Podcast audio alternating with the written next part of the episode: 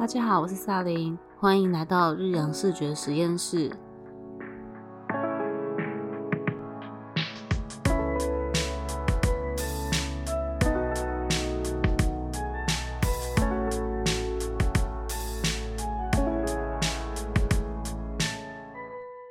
今天我们邀请到王璇来为我们分享一下平面设计在台湾工作的求生指南。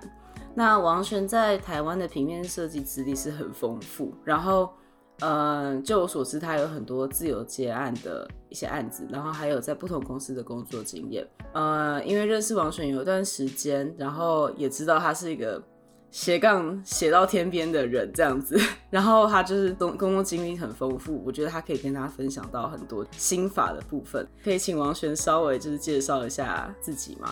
嗨，大家好。我是王璇，那也可以叫我摸摸。我因为我从高职就开始念设计，然后念到大学。那大学的时候有一些实习的经验。那我那时候是去学学文创。那学学文创其实，在可能我我的那个设计的领域里面是算是蛮有一点小有知名度的呃公司。那虽然他后来有有蛮多的议题啦，但我们今天就不聊那个。嗯，那呃，我在学学的实习的时候，因为那时候算是我还很懵懂，就是学生时期还在很多的摸索或者是学习的阶段，所以那时候，呃，去那边有蛮多的震撼教育。嗯，那呃，虽然时间也没有到很长，大概也就是一年内的时间而已，但是。那嗯，那时候因为学学它是一个给人家非常印象很深刻，是一栋很纯白的大楼。大家对于学学的印象就是，哦，那栋很白的那一栋。那为什么那栋大楼可以一直维持那么呃洁白如新的状态？其实就是，嗯，我们其他的工读生，嗯，实习生会在下班前去巡那个墙面。那墙面他们会。将有脏污的地方用标签贴纸贴起来，晚上的时候，油漆工就会在当天晚上去重新粉刷那些被呃，因为白天可能有些小朋友的课程，或是有一些访客，有一些呃民众，所以那个弄脏的地方在当晚就会被处理掉。那隔天一早，我们看到它的时候，它又是全新的纯白的一个墙面，好惊人哦！对啊，就是那时候觉得很夸张，就是怎么会有一个这么刁钻的地方？那学学因为也开了很多跟美学、美感有关有关的课程，那呃，他有很多各式各样的产业的老师，就是跟美有关系的、跟美学有关的，他们都会开课，所以那时候也是有呃侧听旁听到一些课程，所以对于那时候，呃。这些小细节的一些坚持，才能造就一个品牌吧，一个企业的形象。所以那时候其实对我，呃，印象蛮深刻的。哦，所以就是说，像你在学学这个地方的实习，对你，嗯，往后不管是你在做什么产业，或者说，因为平面设计大家应该都知道，就是，嗯，其实你要会的东西也蛮多的嘛。就是其实有一点自己也要有可以，就是从头到尾都完成的一个能力。嗯，我觉得有诶，因为大家对设计，就是特别是传统产业或是一般不了解设计的人，其实对设计这个职位的人会有很多的期待跟想象。应该也有蛮多，就是嗯，刻板印象吧。刻板印象也是有啦，就是就是好坏其实都会有。那好的部分可能就是觉得我们很厉害啊。对美感就是很有坚持啊，或是很有一些自己的一些呃创造力，那就是好地方。那我觉得比较不好的地方就是会觉得我们我们其实应该要会很多东西，或是我们应该要负责很多的呃工作内容。嗯，因为我比如说我做过很多的领域的产业的设计。对，我想问一下，就是因为。因为你的平面设计真的很丰富，我看就是不管是什么作品集啊，或者是剪经历，感觉就是都待过很多地方，可不可以跟我分享一下？就是你身为一个平面设计师，你是是不是就做过非常多工作？可以，比如说，呃，我有刚毕业开始，可能就有去过行销公司。那当时的职务内容就是我要我们要代操一些粉丝团的呃他们的经营，那我们要帮他们做图，他们要跟跟粉丝互动，要去想他们每个月的一些行销计划，帮他们下广告。所以当时有一些行销相关的学习。那后来是到物流公司的电商部门。那嗯，因为物流公司其实是很传统产业的公司，但是电商部门又想要做创新的事情，那我当时也会负责去将产品去做简单的摄影，或者是呃上架，就是呃会有自己的官网平台去做一些经营跟他们的一个维护，所以当时就是对于产品摄影啊，呃官网啊，就是这些东西又又要去嗯。去学习，去怎么样去维护他们。如果是你自己拍的话，是不是他们就不用再特别去买照片？还是说他们还是得买你的照片？当时我们的呃 PM 他们会去开发产品进来，呃给我们销售。那我们的利润主要就是带那些客户去销售，然后赚取那个销售的呃利润嘛。但是通常会不知道怎么销售的客户，他们可能。连照片都没有，他们可能都是主要是做线下的，就是比较实体通路的一些销售，他们还没有接触过线上，呃，网络这种通路贩售，所以那时候必须要帮他们拍摄行路照片，那 就是真的是，嗯，非常简单的在自己的房间或者是公司的一些还还稍微能看的背景，这就是这样拍起来的，所以。就是当时，就是你什么都没有的时候，你要想办法。对，为了好的视觉。对，你要创造出最好的视觉，在你有限的条件下，当时就是这样练起来一些，我觉得是对于一些摄影的美感或是摆拍的一些小小的技能是逼出来的。对，其实后来，因为我后来是进角色 IP 的代理授权公司。嗯。那我们公司有一些角色 IP 的商品，嗯嗯嗯，然后那时候要拍摄，可是，嗯，因为后来公司也是很小的公司，那当时我们也没有设备，那我是拿我自己的 iPhone 去拍，就是我们要上架的商品，嗯，那幸好我的当时的手机是 iPhone Ten，就是 就是还就是相机还不错，就是 对，然后。拍完之后也被合作厂商问说是不是请外面专业的设计师、摄影师拍的，就是就是其实蛮蛮被肯定的。那时候受到很大的鼓励，就是我真的是很认真拿着很简单的设备在拍，可是那个东西其实成果是好的，是呃被认同的。所以其实其实有时候真的不是取决于器材或是你你的公司给你的一些东西，而是在于你本身的能力。嗯，你的用心程度这些东西去决定你的成品是不是好的。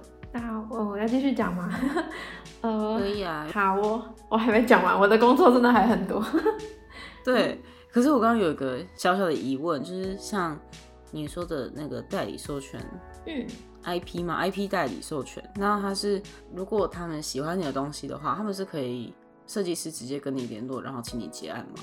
呃，我们公司有点像经纪人的角色，中介的角色，就是比如说今天，呃，日本的知名的一个 IP，比如说 Hello Kitty，他们是日本的呃角色，他想要在台湾进行一些商业的合作行为，那他不需要自己派公司的人到台湾成立一个部门去做这件事情。他可以直接将他的一个授权，在我们公司，我们公司就是得到了他们的合法授权之后，去进行各方面的合作的一些推广、洽谈，或者是帮忙去在台湾生产东西，这样就不用从日本买商品过来台湾，嗯，会增加很多的成本。例如，呃，Seven 不是会有那种几点证，嗯嗯，几点证，他如果比如说他这一期想要跟 Hello Kitty 合作。那他就可以找我们公司去进行合作的洽谈，那我们就会担任中间的一个角色，我们也会帮忙跟日方联系，去进行很多细节的核对。那送审，比如说图库的一些图怎么样去进行商品化，这些东西都是我们公司当时在做的事情。感觉还蛮好玩的，我觉得就是很好玩，因为你可以跟很多设计师，对对，就是会跟很多设计师联系，然后有一些工作上的合作，那也会需要去看很多的展览，因为展览其实就是跟角色非常有关系的。对啊，也是体现的一种方式。然后当时也参加很多展会，像是文博会或者是 TTF，他们其实在台湾都是。嗯，我觉得是蛮指标性或是蛮热门的一些展会，就是累积了一些展会的经验。哎，那因为因为我刚刚的问题其实是 我刚刚想说，因为你你看，就是像你刚刚跟就听众朋友大概聊一下，说这个公司的大概做什么嘛，然后听那个内容，感觉就是，嗯，你会跟很多就是别的就是真的在生产这些想法的设计师联系。嗯，那这样子可以就是跟他们私底下，你例如说有某设计师看到你的摄影作品，然后觉得啊这这这太赞了，这样，那他可以直接找你吗？或者他跟你买吗？还是说如果你在一个公司的话，就全部都是要透过公司的？嗯，当时比较比较多都是帮公司产出相关的东西嘛。嗯，我们的。其他合作伙伴看到呃很好的成品，他们其实也会很开心去帮忙宣传，比如说转发，嗯，韩国的设计师转发由台湾发出的一些消息，那香港的合作伙伴也会就是可能说可不可以把我拍的照片给他们去做宣传使用之类的，就是都还是嗯商品上的，回到就是工作本身去进行。分享，但是因为有些图比较普通，他们可能就不会想分享。可是如果那次呃拍的好，或者是特别的可爱，或是真的有把那个神韵或者什么那些东西的嗯表达的，透过视觉去传达的很好，他们就是会更热烈去分享。感觉都是肯定，就是很很很开心啊。对啊，这是工作的成就感啦。真的，可是我刚好有点打断你。你说你还有很多其他的工作？哦，嗯，因为后来我就去，后来是去台北文化基金会，然后所在的园区是松烟。松烟的话，其实就是蛮一线的展场，然后也会做很多呃展场设计，然后也是一个比较艺文文青的地方，所以当时做了蛮多比较文青取向的设计。后来是去广告公司的一个比较正统的广告公司，因为他真的是，呃，我们老板好像是从奥美之类的，就是 Four A 的广告出来的人。那我们主要是做建案的设计，了解。嗯，比较几亿、几几十亿那种的。天哪，对，在那边工作压力会不会很大？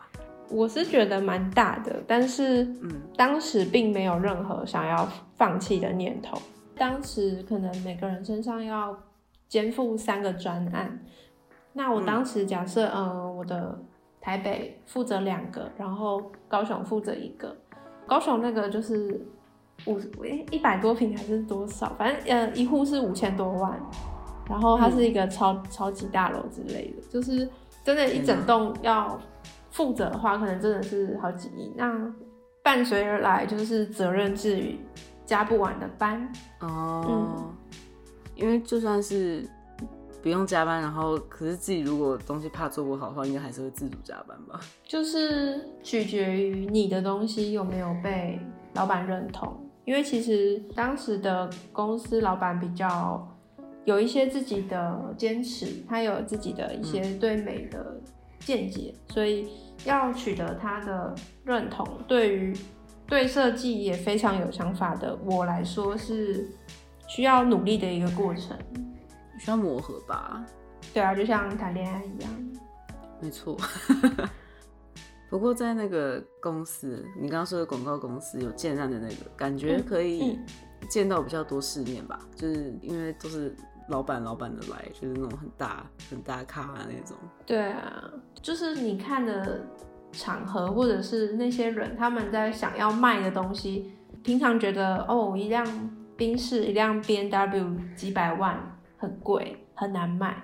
可是我们这个是好几千万的东西，你要怎么卖那个东西？其实你的你的思考角度或是你的客群、你的 TA 真的要去很好的思考，你才能下到比较精准的广告。所以当时，嗯，就是因为我本身也没有就是这方面的经验嘛，买买房子的经验，目前还没有，所以就是非常需要去仰赖一些嗯有这个经验的人的一些看法。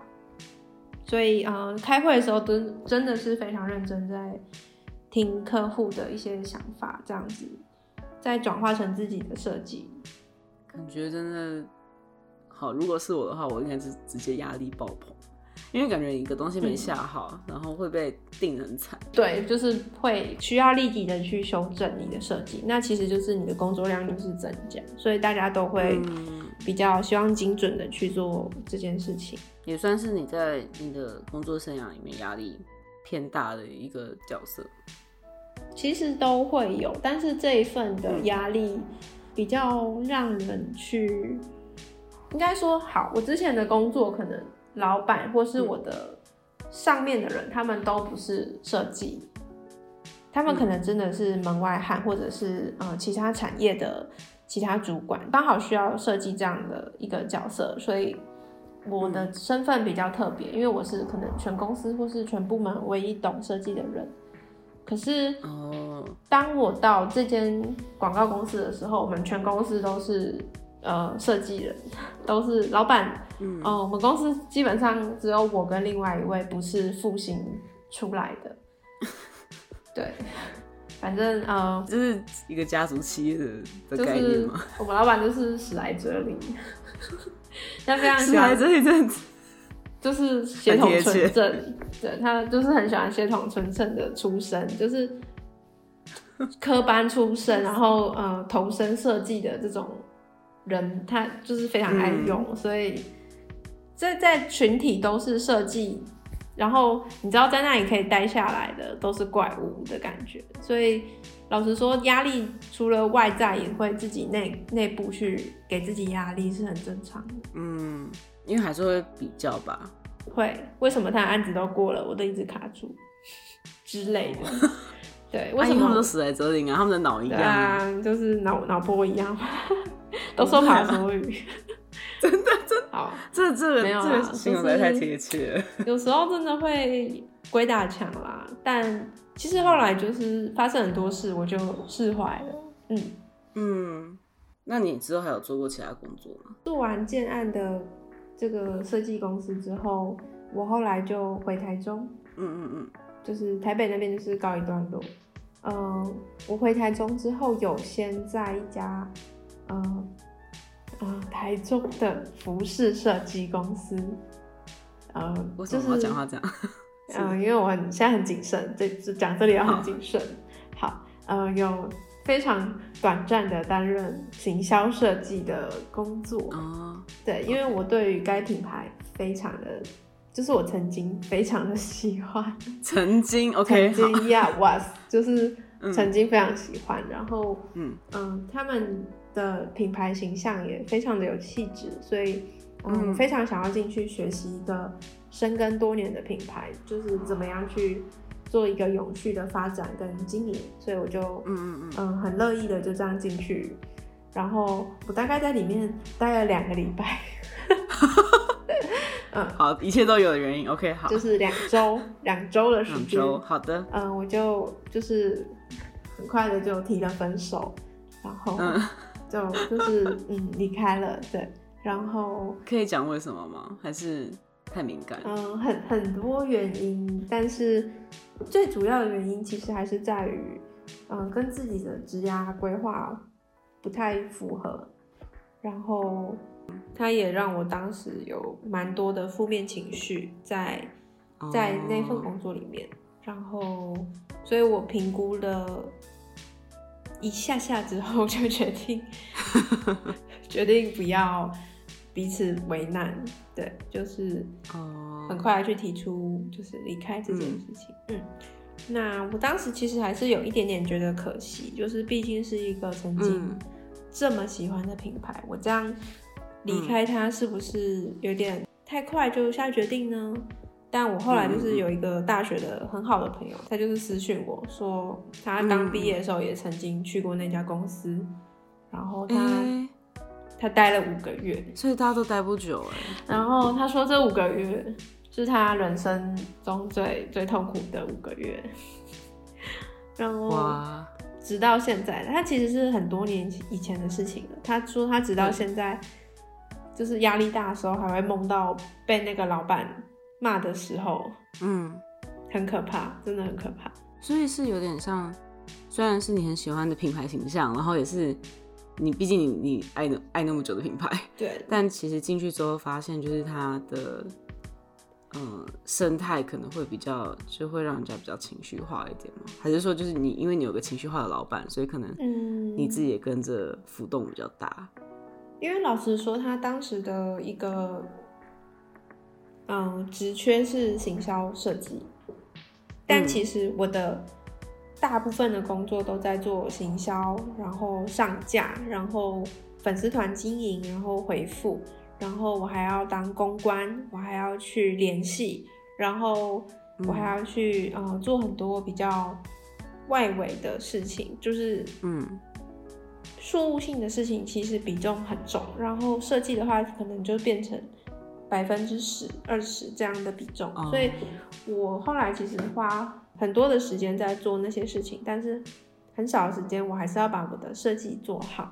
那这件事情本身是让我的东西非常匆促的去赶着出去，那我没有办法好好的专心的做设计的情况下，其实我的我对自己的要求是没有达到的，所以我有试着跟。